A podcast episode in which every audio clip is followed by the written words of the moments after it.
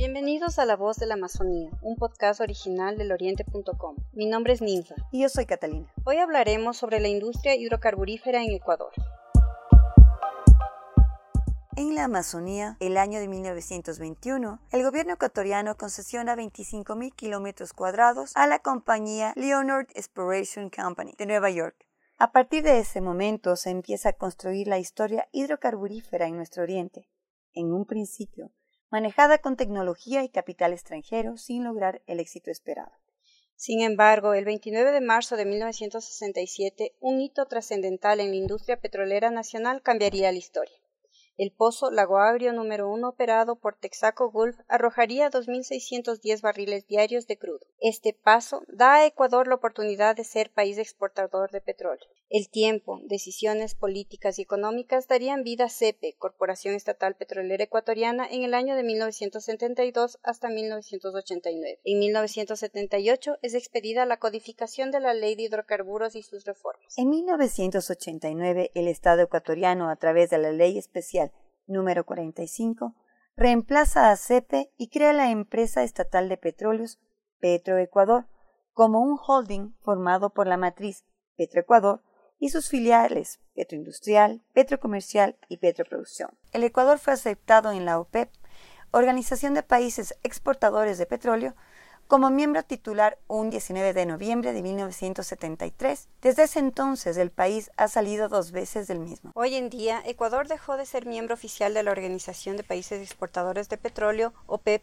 desde el pasado primero de enero del 2020, debido a, entre otros, los problemas fiscales que enfrenta. El Ministerio de Energía y Recursos Naturales No Renovables informó que la salida permitirá al país potenciar nuevas inversiones en el sector. Dichas inversiones son claves con miras a incrementar la producción petrolera nacional, que actualmente alcanza los 537.689 barriles de crudo por día este incremento se logrará con la realización de las rondas Intracampos 2 y Suroriente, además del desarrollo del campo Ispingo, que es parte del bloque 43 ITT, aseguró el ministro de Energía de Ecuador en un comunicado recogido por América Economy. Por su parte, Business News Américas informó que Petroamazonas ha iniciado un proceso de licitación para llevar adelante una campaña de exploraciones petroleras en el campo ITT, Ispingo Tambococha y Tiputini, en el bloque 43. La convocatoria a oferta se realiza luego de la salida del país de la OPEC como parte de los esfuerzos de sostenibilidad del gobierno, así como para permitir nuevas inversiones en exploración y producción.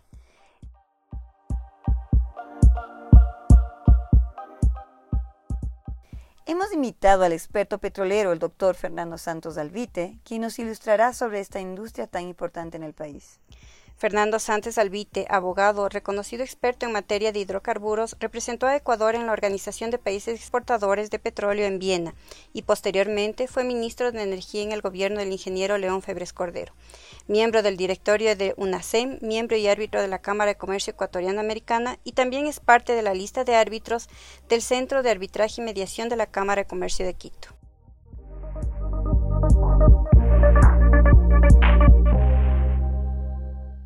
Estoy con el doctor Fernando Santos Albite, ex ministro de Energía. Em, ¿Usted considera que la salida de Ecuador de la OPEP fue una decisión acertada? Sí, fue acertada. No hacíamos nada en la organización. Esta es para países grandes que pueden darse el lujo de bajar 100 mil, 200 mil barriles por día en su producción para equilibrar el mercado. Eh, hay países, Arabia Saudita produce 12 millones de barriles al día, el Kuwait 4 millones, Nigeria más de 2 millones, el Brasil que tiene 3 millones al día de producción quiere entrar a la OPEP. somos demasiados pequeños para esa organización ni nos necesitan ni, ni, la necesitamos. Que ellos se arreglen, nosotros con nuestra pequeña producción por un lado. Así es que sí fue acertado. ¿Por qué no hay interés de las principales empresas extranjeras de venir a operar en el país? Mire, a partir del gobierno de Correa y, quizás antes, eh, se ha desarrollado una corriente nacionalista, estatista, de que el petróleo es nuestro y que las compañías vienen a robárselo, literalmente. Entonces se pone todo tipo de trabas. Por supuesto, esto beneficia a la burocracia, la burocracia es corrupta, eh, aprovecha del monopolio estatal y pone todo tipo de trabas a las compañías. Los contratos no son eh, convenientes, el SRI cambia sus eh, reglas cada tres meses, no se invita a compañías grandes al país. Deberían interesarse porque el país es rico en reservas, pero es por este estatismo que nos tiene alejados de las corrientes de inversión internacional. ¿Inseguridad jurídica por ahí? Sí, e, e, es, un conjunto, pero falta la voluntad política. No quiero hablar en primera persona, pero cuando yo fui subsecretario y ministro de Energía en el tiempo del ingeniero Félix Cordero, firmamos 13 contratos con las compañías más grandes del mundo, con la Texaco, con la BP, con la Exxon, eh, con Repsol, con Eni porque había la adhesión del gobierno de que vengan a ayudarnos a buscar petróleo y beneficiarnos equitativamente. Pero en los últimos años esta tendencia de que el petróleo es nuestro, el petróleo es del Estado, que se ha inventado la burocracia, tienen todo tipo de trabas, entre esas la inseguridad jurídica, para que no vengan las compañías. ¿Por qué Petroecuador se ve afectado con tantos escándalos de corrupción? Porque es un monopolio, todo monopolio es proclive para la corrupción y no tiene controles, si no tiene balances auditados. Nadie le controla, la Contraloría no tiene el personal, si tiene Petroecuador debe tener tres veces más o cuatro veces más empleados que la Contraloría, o sea, tantos contratos, además el, sistema que instauró Correa de que se den los contratos a dedo sin licitación y que sigue vigente, por supuesto, es proclive para la corrupción. Lamentablemente en el Ecuador y en muchos países del tercer mundo el Estado es un arca abierta. Como no hay controles, todo el mundo quiere robar. Por eso en Petroecuador, como es donde más dinero hay, es donde más se ha robado. ¿Cómo se beneficia la industria petrolífera la Amazonía ecuatoriana? Mire, le pongo un ejemplo personal. Cuando yo tendría unos 15, 18 años, Ir a Papayacta ya era una aventura, ese era el Amazonas para nosotros. Hoy usted ve la Amazonía se ha desarrollado, está cruzada por carreteras, usted va al Lago Agrio, usted va a, al Coca, cualquier población, sí hay un gran desarrollo, ya son ciudades modernas.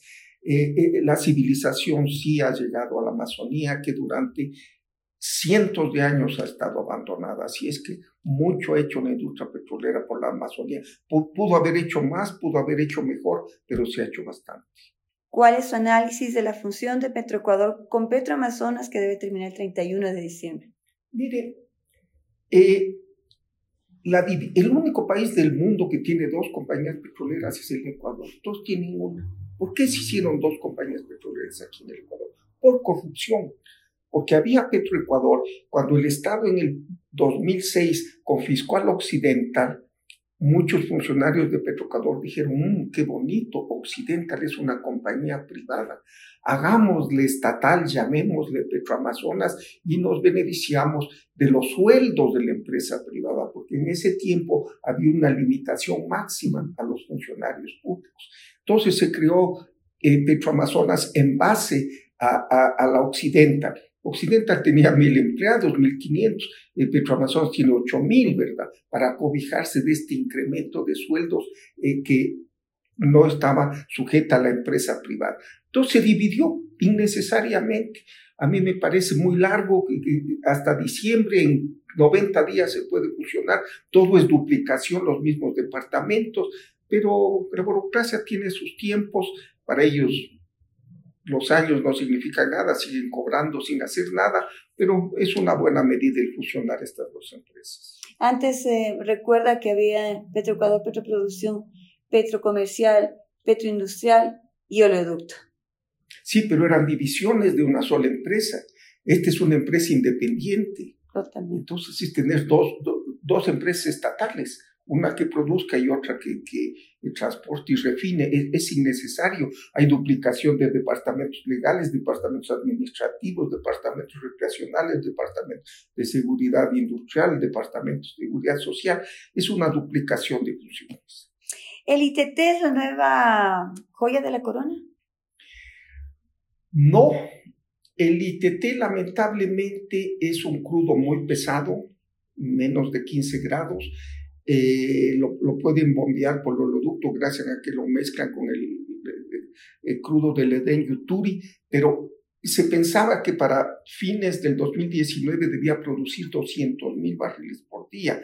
Se ha quedado en 70 mil y hay 500 mil barriles de agua que salen de los mismos pozos.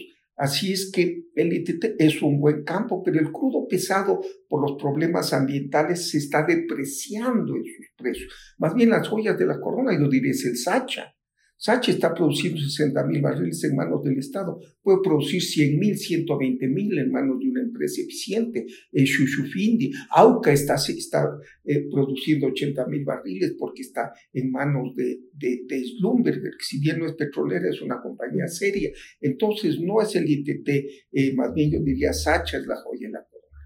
Eh, por, um, por hacerlo algo didáctico, ¿nos puede explicar lo que es la diferencia entre crudo pesado y crudo liviano?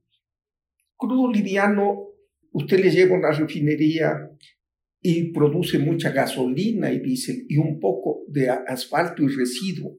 El crudo pesado es exactamente al revés, produce muy poca gasolina y dice que son los productos de venta y más unos residuos que en el Ecuador no se pueden producir y hay que venderlos. Entonces las refinerías eh, pagan más por el crudo liviano y le, castigan al crudo pesado. Es como, pongamos en, en, tragos, el crudo liviano sería el equivalente al champán, el eh, crudo pesado sería el equivalente al ron. Perfecto, gracias. ¿Qué va a pasar con los campos maduros en los próximos años? Mire, si siguen en manos de Petroamazonas, seguirán declinando la producción inexorablemente, pero son campos muy interesantes. Le voy a poner un ejemplo. El campo Fani, que hoy lo, producen los chinos eh, de, eh, Oriente, estaba en manos de una compañía que se llamaba Cayman y el Estado no le dejaba producir más de 5 mil barriles al día al campo Fani, que es en el nororiente.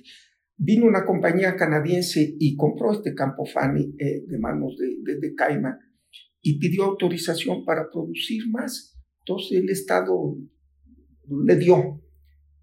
El campo produjo 50 mil barriles por día, es decir, 10 veces más. Esa es la diferencia en manos de una, empresa mala y, y, y una empresa buena. Petroamazonas no tiene la tecnología, los campos están produciendo poco si siguen manos de Petroecuador, seguirán declinando si se les o por Amazonas, perdón, si se les entregara a la empresa privada, ojalá el ministro tiene algunos planes, incrementaría la producción. ¿Hay alguna alternativa para poder explotar los campos del suroriente? Mire, es una gran esperanza los campos del suroriente, inclusive por estudios geológicos se han hecho, dicen que como son campos, eh, los yacimientos son profundos, ha tenido el crudo más tiempo de madurar y es crudo de gran calidad. Pero lamentablemente, por dos razones. Primero, porque está en, el, en la zona con el Perú, en donde hemos tenido tantos años conflicto. Y en segundo lugar, porque no hay oleoducto al suroriente. El oleoducto estaba en la Aguagro, que es el nororiente, y luego un poco hacia el este. Esos campos se han abandonado. Nadie los ha buscado. Alguna vez el ministro Pastor trató de hacer una licitación, creo que la décima ronda petrolera, pero el modelo de contrato era malo, el, el contrato de servicios, él no tenía la prestancia intelectual, moral, política para llevar a cabo una licitación, nadie se presentó, pero los técnicos dicen que puede haber muchísimo petróleo ahí, muchísimo petróleo, y se puede aprovechar el oleoducto peruano que está cerca y está casi vacío, porque los campos peruanos ya son viejos. Entonces hay la oportunidad, aprovechémosla antes de que el petróleo deje de ser importante. Le he oído al ministro actual, al, ingeniero Augusto, que quiere sacar a licitación, porque el Estado no tiene ni la plata ni la tecnología. Ojalá sacando estos campos del suroriente a licitación, una licitación limpia, invitando buenas compañías, puedan venir ellas. Y yo creo, tengo mucha confianza de que ahí hay muchísimo petróleo. Mm. ¿Por qué las refinerías son un dolor de cabeza para el país? Porque la corrupción se apoderó de las refinerías. Eh, lamentablemente la burocracia le gusta estar en Quito, en las oficinas cómodas, eh, vivir muy bien eh, con las amenidades que da la ciudad y se han olvidado de, que la refinería quede en Esmeralda, se han dejado en manos de la politiquería, de la improvisación. Eh, entonces se ha botado la plata miserablemente 2.200 millones en una reparación que más bien le dañó todo, sigue una corrupción inmensa, no sirven para nada, dan unos productos de ínfima calidad. Miren, las normas europeas permiten máximo 30 partes por millón de azufre en, cada galón de, gasolina. Aquí tenemos a veces 5.000 partes por millón de, de contaminantes y nadie dice nada porque aquí el Estado nadie le reclama. Entonces, productos de ínfima calidad, una enorme corrupción y funciona mal, cada dos meses le tienen que parar. En cambio, yo recuerdo cuando Anglo, que es una empresa privada, manejaba la refinería, a él le costaba la plata al accionista y al dueño, entonces la vigilaban. Esa es la diferencia. Ojalá estas refinerías eh, que están en manos del Estado y que van de mal en peor, se las concesione a una empresa privada que eh, ponga un poquito de orden, que ponga seriedad, que ponga respetabilidad, porque si hay activos rescatables, pero por estar todo en manos del Estado, repito, para eh, este país y muchos del tercer mundo, el Estado es una arca abierta. Van ahí los funcionarios no a servir al público, no a hacer una buena labor, a llevarse la plata. Y esa es la refinería, es uno de esos casos clásicos. Podríamos hablar de un Estado paternalista. Un Estado paternalista y un, un un ogro filantrópico, como le llama un escritor mexicano, pero es tan grande que todo el mundo saca provecho de él. ¿Cuántos años más le queda de petróleo al país? Mire, la British Petroleum tiene un, anuario sobre estadísticas petroleras que es la Biblia en el mundo, la Biblia. Lo que está dicho ahí, ellos comprueban con cinco o seis fuentes, con el Servicio Americano, los servicios de geología europea, y ponen una cifra de las reservas. Ya. Al Ecuador le han bajado desde el año 2019 a 2.800 millones de barriles de reservas. Si estamos produciendo 200 millones de barriles al año, en 14 nos quedan 14 años. Hay muchas reservas, pero si no las buscamos, no las vamos a producir. Si seguimos con esta inercia, solo nos quedan lamentablemente 14 años, que es una cifra muy corta para eh, planificar el futuro del país. ¿Cómo responde a las críticas que las operaciones petroleras han dañado el medio ambiente en el Ecuador? Mire, hay mucha mitología alrededor de esto, ¿verdad? Toda actividad causa daños al medio ambiente o afectaciones, hay que ser cuidadoso. Yo voy a poner el ejemplo de la Texaco. La Texaco era un modelo de eh, actividad bien hecha. Yo recuerdo personalmente haber ido al teatro Ernesto Albán en Lago Agrio, en donde era la actividad social de los trabajadores, y el ingeniero René Bocarán, quien era el gerente, decía, aquí tenemos tan limpia el, el, piso del teatro que si alguien se enferma, le operamos en el mismo eh, suelo del teatro, porque esa es la sepsia. A los cuatro años o cinco años después, cuando Petroecuador tomó a su cargo la Texaco, ya no les dieron el contrato, fui al mismo teatro, ¿verdad? Estaba lleno de colillas, de botellas vacías, rotas, de, de bolsas de basura. Las empresas privadas siempre ponen cuidado en, en, en, en tratar el medio ambiente con, con seriedad, porque tienen su reputación. Las empresas estatales no, no, no, no, no es esa ninguna preocupación. Así es que usted ve la AGI, por ejemplo, es un oleoducto que nadie sabe dónde está porque lo hicieron, el villano Baeza lo hicieron bajo tierra. El, el, el, OCP es un modelo de, de, de, oleoducto bien hecho. Eh, así es que hay un, operaciones y operaciones. Yo diría la empresa privada es bastante seria, la empresa estatal el, cuidado ambiental, el, cambio de las piezas, del mantenimiento de las, de las piezas no es una prioridad. Así es que entregando a compañías serias, con cuidado, con conciencia ambiental, el, el daño se minimiza. Entregando al Estado se agranda. Doctor, le agradezco mucho. Siempre sus comentarios son muy apreciados por nosotros y muy valiosos. Muchas, gracias por la entrevista. Muchas gracias.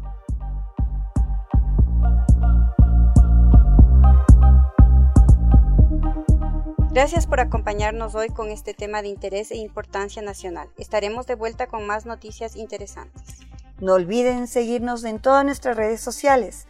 Nos encuentran en Twitter, Facebook, Instagram y YouTube como el Oriente S. ¿Quiere convertirse en un reportero de la región amazónica de Ecuador o quisiera escucharnos hablar sobre un tema particular? Mándanos un mensaje por WhatsApp al 593 99 095 8731.